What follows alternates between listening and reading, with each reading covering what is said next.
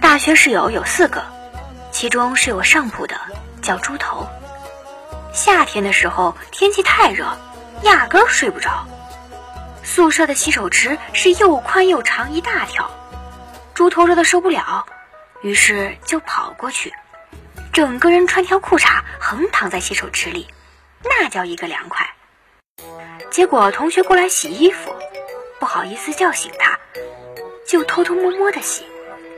冲洗衣服的水一倒，沿着水池差点把猪头给淹没了。猪头醒过来之后，呆呆的照着镜子。说：“为啥我这么干净？”猪头想买个好点电风扇，但身上钱不够，于是他写了一篇小说，投稿给故事大王，打算弄点稿费。他激动的把稿子给我看，我读了一遍，肝胆俱裂。故事内容是：男生宿舍太肮脏，导致老鼠变异，咬死了一宿舍的人。他问我怎么样。我沉默了一会儿，点点头说：“上课吧，姑且一试吧。”后来稿子被退了回来，猪头锲而不舍地修改，改成了男生宿舍太肮脏，导致老鼠变异，咬死了来检查卫生的辅导员。稿子又被退了回来，猪头这次暴怒，彻夜不眠，改了一宿，篇幅增加了一倍。这次内容是。男生宿舍太肮脏，导致老鼠变异，咬了其中一个学生。学生毕业之后成了故事大王的编辑，虽然明明是个处男，却得梅毒死了。稿子这次没有被退，编辑回了封信给他，很诚恳的语气说：“同学，老子弄死你！”猪头放弃了赚钱的梦想，开始打游戏。他花三十块钱。从旧货市场买了一台二手小霸王，打《三国志二》，他起早贪黑的打，一直打到游戏卡出了问题，居然活活被他打出来六个关羽，八个曹操。那年放假前一个月，大家全身拼凑起来不超过十块钱，于是饿了三天，睡醒了赶紧到洗手间猛灌自来水，然后躺回床位，保持体力。争取尽快睡着。第四天，大家都饿得哭了。班长在女生宿舍动员了一下，装了一麻袋零食送到我们这儿，希望我们好好活着。无所谓的闹着，可以肆意让花就这么开了。梦里从没有牵绊，只看见满意的青春，以为可以将它。安全存放了。当时我们看着麻袋，双手颤抖，拿起一根麻花送到嘴里，泪水横流啊！靠麻袋坚持了三天，再次陷入危机。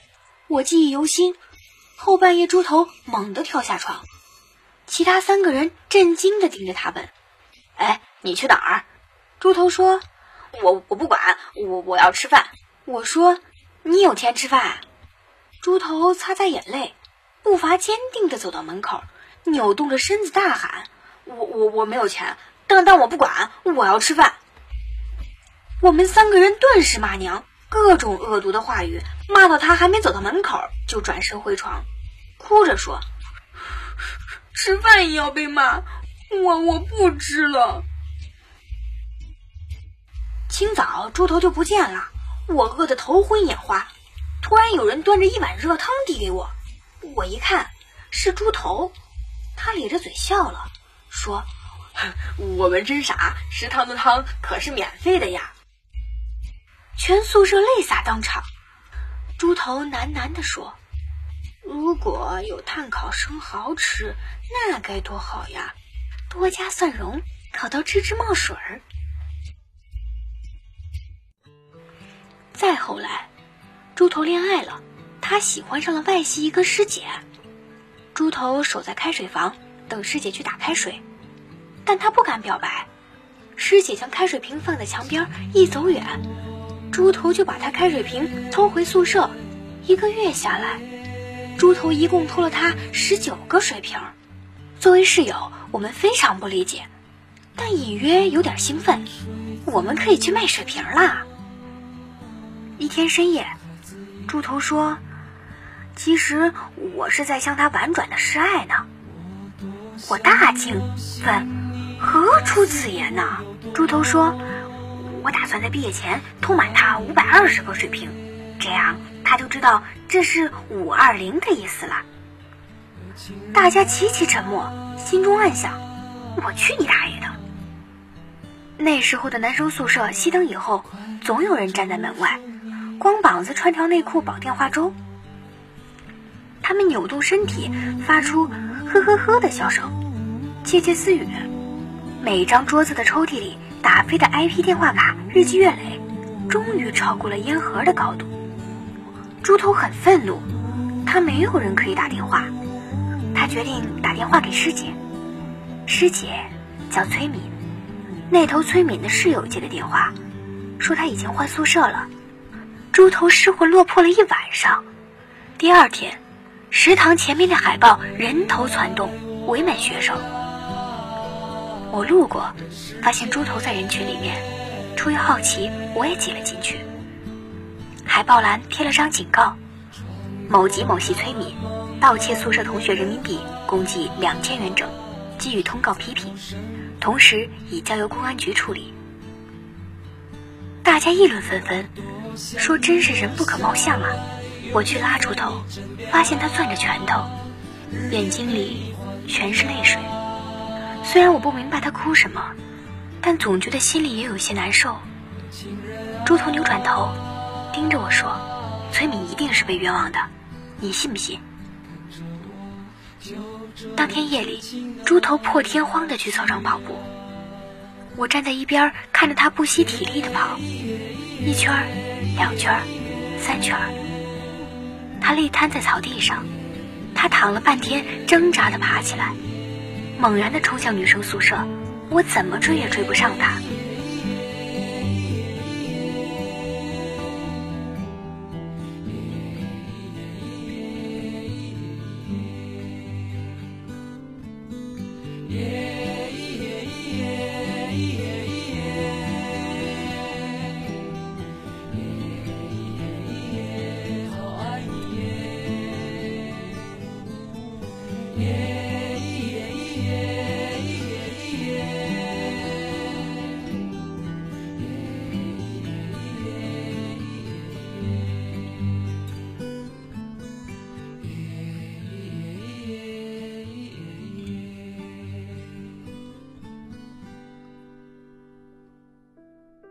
到冬天，漫天大雪，猪头打着伞，身边依偎着小巧的崔敏。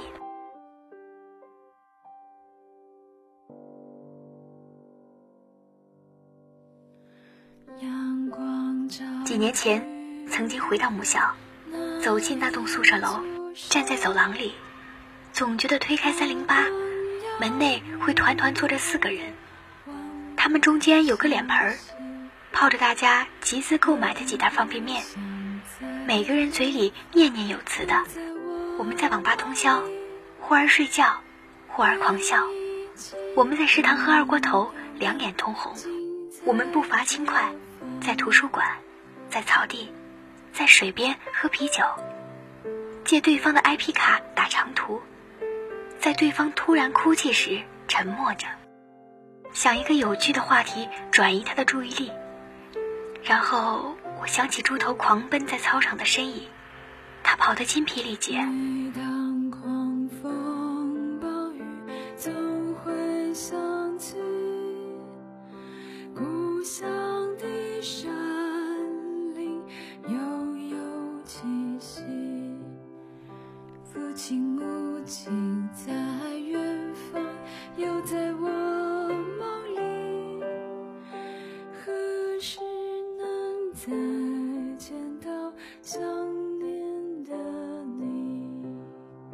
深夜星光洒满年轻的面孔，似乎这样就可以追到自己心爱的姑娘了。我们朗读刚写好的情书，字斟句酌，比之后工作的每一次会议都认真。似乎这样就可以站在春天的花丛里永不坠落。我们没有秘密。们像才华横溢的诗歌，无需冥思，就自由生长，句句押韵，在记忆中铭刻剪影，阳光闪烁，边缘耀眼。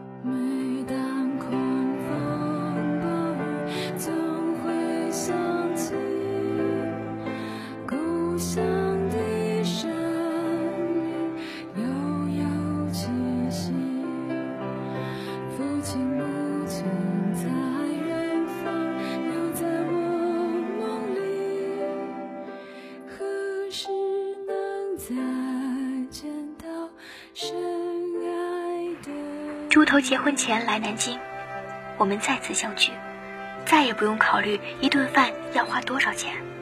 聊着往事，却没有人去聊如今的状况，因为我们还生活在那首诗歌里。它被十年时间埋在泥土内，只有我们自己能看见。我们聊到宿舍里那段饥饿的岁月，笑成一团。猪头拍着桌子喊服务员。再来一打炭烤生蚝，多加蒜蓉，烤到吱吱冒水就赶紧上。他高兴地举起杯子，说我要结婚啦，大家干一杯。：“猪头的太太就是崔敏。”很快，他就喝多了，趴在桌上，小声地说张佳佳，崔敏没有偷那笔钱。那时候所有人都不相信他，只有我相信他，所以他也相信我。那时候我做家教赚了点钱，想去还钱给那个被偷的女生，让她宣布钱不是崔敏偷的。结果等我赚到费用，那个女生居然转学了。那天崔美哭成个泪儿，从此她永远都是个偷人家钱的女生。：“我有点恍惚了。”她举起杯子，笑了，说一旦下雨，路上就有肮脏和泥泞，每个人都得踩过去。可是我有一条命，我愿意努力工作，拼命赚钱，要让这个世界上一切苦难和艰涩，从此再也没有办法伤害到他。：“他用力说。”那时候我就是这么想的，以后我也会一直这么做的。我大嘴，想起了自己端着泡面，站在阳台上，看校园的满天大雪里，猪头打着伞，身边依偎着小巧的崔敏，他们互相依靠，一步一步的穿越青春。十年，醉了太多次，身边换了很多人，桌上换了很多菜，杯里洒过很多酒。那是最骄傲的我们，那是最浪漫的我们，那是最肆无忌惮的我们，那是我们光芒万丈的青春。天之涯，地之角，知交半零落。问君此去几时